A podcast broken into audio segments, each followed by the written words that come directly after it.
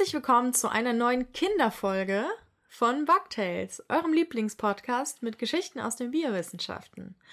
Heute hört ihr wieder mir zu, Jasmin und meinem Kollegen Lorenz. Genau. Heute haben wir wieder einmal eine Kinderfolge für euch und auch eine außerplanmäßige Kinderfolge, quasi als Überraschung. Und wir sprechen heute über das Thema Boden, also Bodenlebewesen, Tiere im Boden und so weiter.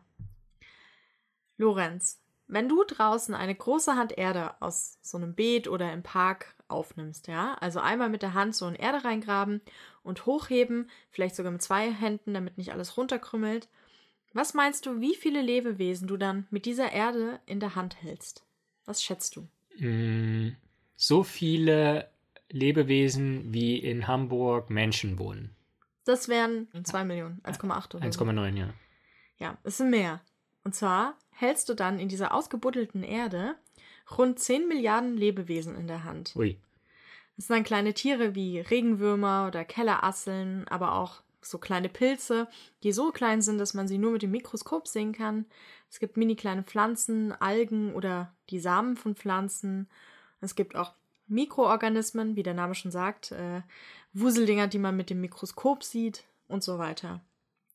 Und um 10 Milliarden Lebewesen in der Hand zu halten, müssen die natürlich ganz winzig sein, es sei denn, du wärst jetzt ein Riese oder so. Ja. Und ich habe mal ein bisschen nachgeschaut und auf der Webseite Geolino, das ist eine Kinderwebseite zum Thema Wissenschaft, habe ich ein paar interessante Aufstellungen gefunden. Also wenn du, da steht drin, wenn du eine Fläche von einem Quadratmeter nimmst und die ist 30 Zentimeter hoch. Klingt mhm. kompliziert, stellen wir uns einfach mal was anderes vor und zwar ein richtig großer Eimer voll mit Erde. Mhm. Ja? Dann leben da in dieser Erde, die du ausbuddelst, in den riesigen Eimer, folgende Lebewesen drin.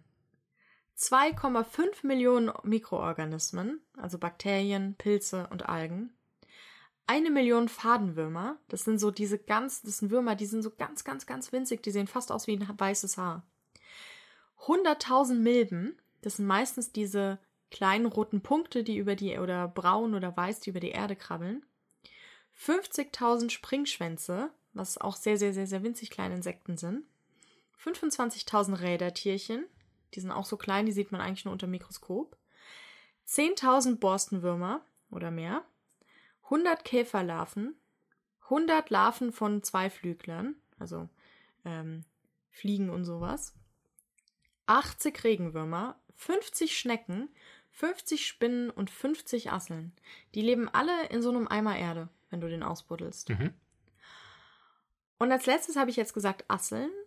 Und da schauen wir jetzt mal genauer hin, ja. Lorenz, wir haben ja hier viele Asselarten als Haustiere zu Hause. Mhm. Also die laufen jetzt hier nicht so rum, sondern in Terrarien. Manchmal laufen sie auch rum. Manchmal laufen sie auch rum, wenn, wir, wenn die ausbrechen. und tatsächlich kann man Asseln gut in Terrarien halten. Es ist nicht sehr aufwendig und man hat tolle Beobachtungstiere, denen man einfach pflanzliche Küchenabfälle zum Essen geben kann. Also Möhren, Schalen, Apfelschnitze und sowas mögen die gern. Und wenn ihr wissen wollt, wie eine Assel aussieht, Ihr seht sie im Foto der Podcast-Folge auf unserer Webseite und da gibt's auch ein kleines Video. Vielleicht können eure Eltern das euch zeigen. Asseln haben so einen kleinen Panzer, der aussieht wie von so einer Ritterrüstung, ja. Sehen fast aus wie so kleine Bohnen. Und darunter haben sie ihre Beinchen, das sind 14 Stück. Ja, und vorne haben sie so einen kleinen Knopf mit Fühlern, mit denen sie dann immer die Umgebung abtasten und äh, kleine schwarze Knopfaugen. Und viele Leute denken, Asseln seien Insekten. Das stimmt aber nicht, ja. Tatsächlich sind Asseln winzig kleine Krebse, die im Laufe der Erdgeschichte nach und nach vom Wasser weg aufs Land gezogen sind. Und diese Prozesse passieren natürlich nicht von heute auf morgen. Es hat viele Jahrtausende Evolution gedauert. Also Evolution heißt die Entwicklung von allem. Aber so ein bisschen kann man halt noch erkennen, dass Asseln Krebse sind. Zum Beispiel haben sie auch Lungen sozusagen, so wie wir, können Luft atmen, aber zusätzlich haben sie auch noch Kiemen, so dass sie am liebsten in feuchten Umgebungen wohnen. Übrigens sitzen die Kiemen an einer seltsamen Stelle. Also bei Fischen, weißt du ja, findet man die Kiemen am Kopf. Das sind diese Lappen an der Seite. Aber bei Asseln sitzen die an den Beinen. Also man sieht schon, dass Asseln wirklich besondere Tiere sind. Es gibt sehr kleine Asseln, ja, die können auch nur mal so einen halben Millimeter groß sein, aber auch Asseln, die rund 50 Zentimeter groß werden können. Das ist äh, länger, länger als mein Unterarm. Ja, ist fast so lang wie mein Arm. Und diese großen Asseln leben jedoch im Meer unter Wasser. Ja, und das finde ich ein bisschen schade, weil ehrlich gesagt würde ich so eine 50 Zentimeter Assel gerne mal kennenlernen. Mal mit der, weiß ich nicht, mit ihr zusammenwohnen. so. Asselbabys hingegen sind total winzig, ja, und sind auch sehr niedlich, die sind ganz, ganz klein und die sind noch durchsichtig. Wenn dann zum Beispiel einer dieser kleinen grauen Kellerasseln Eier legt, sind das 10 bis 60 Stück, also schon eine Menge Eier, ne? Und die Asselmutter, die trägt die Eier am Bauch mit sich herum und passt gut auf, bis sie nach 40 bis 50 Tagen schlüpfen. Da kommen da so ganz, ganz, ganz winzige, viele kleine Asseln raus. Und die tragen die Mamas äh, noch eine Weile am Bauch mit sich rum, so bis die Babys groß genug sind, um auf eigenen Beinchen zu stehen, ja. Und dafür müssen die natürlich wachsen. Und die können jetzt nicht so wachsen wie wir. Also wenn wir, wenn Menschenkinder wachsen, dann werden die einfach immer größer. Bei Asseln ist es ja so, dass sie diesen Panzer haben, also der, äh, diese geschuppte Panzer. Und der kann sich halt nicht dehnen. Das heißt, wenn die Assel wächst, dann muss sie den Panzer abstreifen und lässt sich einen größeren wachsen, weil es sonst der alte Panzer viel zu eng wäre. Und dann findet man manchmal, ähm, das sieht man dann auch auf unserer Webseite, da haben wir Fotos davon gepostet, wie diese ähm, Asselpanzer aussehen. Die sehen dann so aus, ein bisschen so, als hätte sich die Assel einen Pulli ausgezogen. Also durchsichtig und da hängen noch die Beinchen dran und so. Also die, die Form der Beinchen und so. Lorenz, kannst du dir vorstellen, wieso diese kleinen Asseln so wichtig für die Natur sind? Ja, die graben permanent den Boden um, bestimmt. Genau, das. Und in der Natur gibt es ja keine Müllabfuhr, so wie bei uns in den Städten und Dörfern, ja. Also wenn da Pflanzen absterben oder auch tote Tiere rumliegen, muss sich ja jemand darum kümmern, dass das irgendwie weggeschafft wird, sonst stapelt sich das ja bald alles da. Und genau das leisten Bodenorganismen wie die Asseln, ja. Die Asseln schnabulieren am liebsten Pflanzen, bevorzugt halt abgestorbene Pflanzen auch gern mal, aber einem toten Tier sagen sie auch nicht nein. Und sie gehören damit zu den sogenannten Erstzersetzern. Das heißt, die finden irgendwas, das irgendwo runtergefallen ist und äh, sind die Ersten, die sich daran zu schaffen machen, ja. Sie mögen so abgestorbenes Holz, also essen aber auch wirklich alles, also selbst äh, Kacker und tote Tiere. Sie fressen sogar ihre eigene Kacker, weil die Nahrung, die sie, wenn die einmal durch den Darm wandert, noch immer ziemlich nährstoffreich ist die hat nicht so eine effiziente Verdauung, so wie wir, das, ähm, sondern wenn dann die so ein kleines Blatt ist und dann die Kacke, die hinten rauskommt, das ist noch gar nicht fertig verdaut. Und deswegen essen sie es einfach nochmal. Für eine bessere Verdauung nehmen diese jetzt nicht nur die Nahrung auf, sondern auch noch Sand, damit es so ein bisschen durchmischt wird und äh, Mineralien, damit sie einen guten Panzer bauen können und so, so dass die Kacke, die hinten rauskommt, so nicht aussieht wie so Hundekacker oder sowas, sondern da kommt tatsächlich eine Mischung aus Ton und Humus raus, was quasi Erde ist. Also das, was sie dann rauskacken, ist für uns Menschen Erde, ja. Und diese Mischung ist für die Bodenqualität super wichtig. Asseln sorgen also dafür, dass abgestorbene Pflanzen und äh, tote Tiere und so weiter verschwinden, indem sie sie einfach aufessen. Und dadurch halten sie die Natur sauber. Aber Lorenz im Boden gibt es ja noch ein bekanntes Tier, das auch sowas macht, ne? Was ist denn das? Ja, die Regenwürmer. Genau. Ich glaube, alle Kinder kennen Regenwürmer, weil die ja aus dem Boden kommen, wenn es regnet. Ganz genau. Und Jasmin, du hast im Kindergarten immer das Regenwurmlied gesungen, oder? Ja. Willst du das auch nochmal singen? Soll ich das jetzt singen? Ja. Okay, ich kann aber nicht so gut singen. Aber ich sing's trotzdem. Hörst du die Regenwürmer husten? wie sie durch dunkle Erdreich ziehen?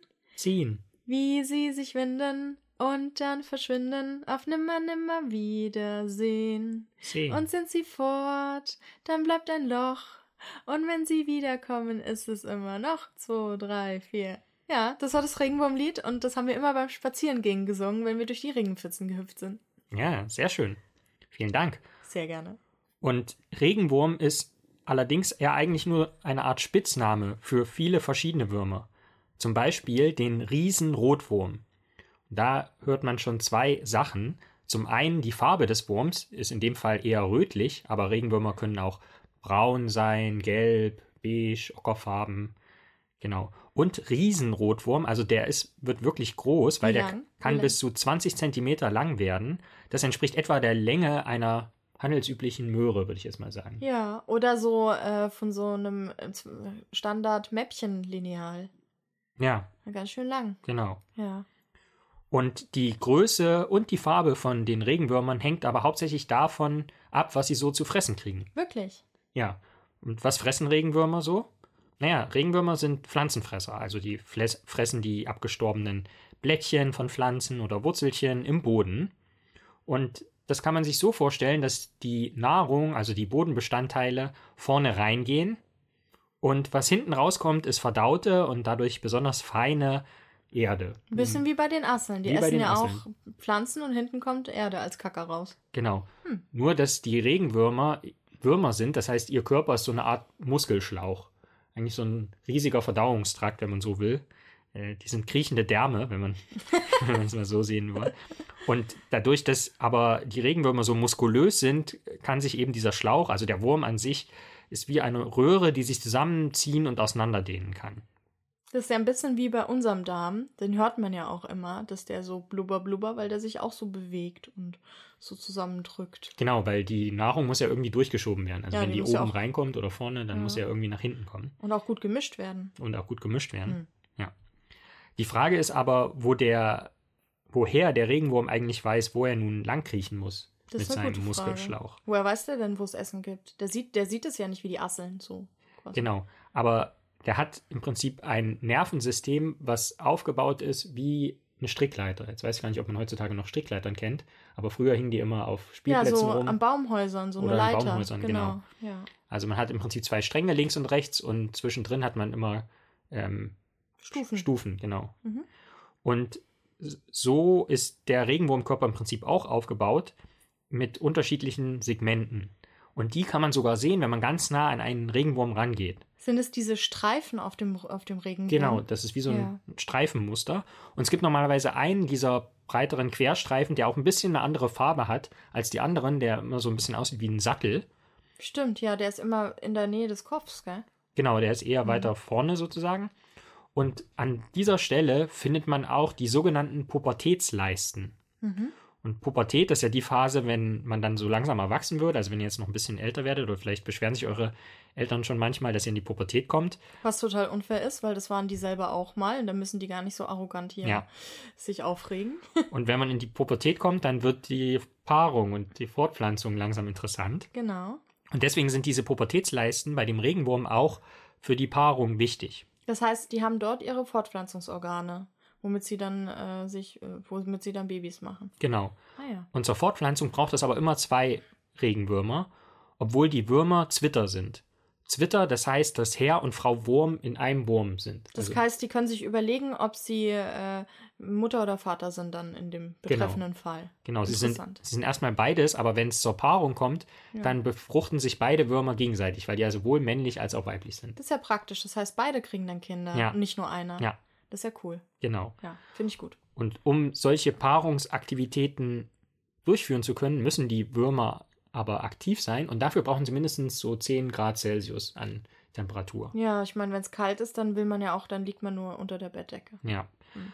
Und das bedeutet aber auch, dass sie jetzt gerade im beginnenden Frühling wieder aktiv werden. Ja, vielleicht sieht man das jetzt auch schon, wenn es mal richtig stark regnet und es schon ein bisschen wärmer ist, dass wieder überall die Regenwürmer rumliegen. Lorenz, weißt du eigentlich, warum die hochkommen, wenn es regnet? Ähm, das hat was mit den Geräuschen zu tun, oder? Ja, also man weiß es nicht so ganz genau, Mhm. aber man geht davon aus, dass dieses Trommeln auf der Erde die Regenwürmer hochschreckt und äh, dass die deswegen aus der Erde Oh. kommen. Ja, und Vögel machen sich das zunutze, dass wenn die auf dem Boden rumhüpfen, man sieht ja manchmal Amseln, die da so über die Wiese hüpfen. Und wenn man unter der Erde ist, dann trommelt das ganz schön laut. Und dann denken die Regenwürmer auch so, oh Regen, dann kommen sie hoch. Und das ist natürlich dann nicht so gut, weil die Amsel dann einen schnell wegschnabuliert. Ja. Das ist ja auch das Prinzip, was der Vogel Specht nutzt. Der klopft dann immer so auf den Baum, damit da alles möglich da so rauskrabbelt. Genau, Und das Mhm. ist dann ein Snack genau. für den. Jetzt ist es natürlich so, dass die Regenwürmer im Winter eher inaktiv sind, weil es einfach zu kalt ist. Aber dann habe ich mir die Frage gestellt, wie alt so ein Regenwurm eigentlich wird. Weißt du das, Jasmin? Bestimmt zehn Jahre. Zehn Jahre, das ist schon, das wäre dann schon ein sehr alter Wurm. Mhm. Also man geht davon aus, im Regelfall so zwischen zwei bis acht Jahren. Naja, es gibt ja vielleicht auch äh, richtige Oma-Würmer. Ja, und vor allen Dingen, wenn es denen gut geht, zum Beispiel in unserem Kompost, oder? Mhm. Willst du vielleicht mal noch erzählen, wie wir die im Kompost nutzen? Ja, genau. Wir haben nämlich äh, in unserem Garten einen Komposter stehen. Und da wohnen nicht nur Regenwürmer drin, sondern auch Asseln und alle möglichen Mikroorganismen und Spinnen und so. Und diese Tiere sorgen dafür, dass unsere so Küchenabfälle, also Lorenz und ich, wir essen nur Pflanzen, keine Tiere, also kein Fleisch. Das heißt, wir haben immer ganz viel so Küchenabfälle, die pflanzlich sind. Möhrenschalen, Apfelschnitze, ähm, Kohlblätter oder sowas. Und das schmeißen wir in den Kompost und dort machen dann die Regenwürmer und die Asseln für uns Erde draus. Und mit dieser Erde, die nutzen wir dann wieder für unsere Pflanzen im Garten. Da können wir wieder Obst und Gemüse anbauen und das können wir dann wieder essen. Die Reste kriegen wieder die Regenwürmer und so weiter. Also wir haben da so eine, ja, so eine, so eine Gemeinschaft quasi. Wir haben da so einen Deal und äh, die machen für uns Blumenerde und wir geben denen dafür leckeres Essen. Ja. Genau. Also, wie man gehört hat, ist im Boden ganz schön viel los. Asseln sind dort und äh, sind meistens auch auf der Bodenoberfläche und wenn da Laub runterfällt oder ähm, sonstige Pflanzenreste, essen die das auf. Und die werden unterstützt von Regenwürmern, die auch ebenfalls ähm, Laub fressen, das runterfällt und abgestorbene Pflanzen und ähm, den Boden auch gut durchmischen. Und vielen Menschen ist gar nicht klar, wie viel im Boden los ist, ja. Und es ist super wichtig, den Boden und auch die darin wohnenden Lebewesen zu schützen, denn der Boden ist ja dafür da, also die Erde, dass Pflanzen und Tiere gut leben können, ja. Die Pflanzen ernähren sich davon und die Tiere ernähren sich zum Teil wieder von Pflanzen oder wohnen im Boden. Und es gibt auch gar keinen Grund, sich vor diesen Tieren am Boden zu ekeln, weil die sind total lieb, die sind super interessant, wenn man mal anfängt mit einer Lupe oder so, die zu beobachten. Sie tun einem nichts und sie sorgen dafür, dass unsere Welt schön aufgeräumt ist und nicht überall ähm, totes Zeug rumliegt. Ja. Und wir haben auf die Webseite, also Bugtails FM, aber auch ähm, bei Steady, Videos geladen, wo ihr die Asseln und Regenwürmer, die bei uns leben, mal anschauen könnt. Und ähm, da findet ihr auch noch andere Videos zu dem Thema. Das heißt, das ist ja auch ein bisschen besser, als hier nur beim Podcast zuzuhören, sondern dann äh, könnt ihr euch die Tiere auch ansehen. Also, wenn ihr es selber nicht findet, fragt mal eure Eltern, die zeigen euch das dann. So, Lorenz, das war's mal wieder. Ja. Dann Vielen Dank, dass ihr zugehört habt. Ähm, viel Spaß noch mit den Videos und wir hoffen, dass ihr beim nächsten Mal wieder einschaltet, wenn es heißt Bugtails Kids. Ja, vielen Dank. Mach's gut. Ciao.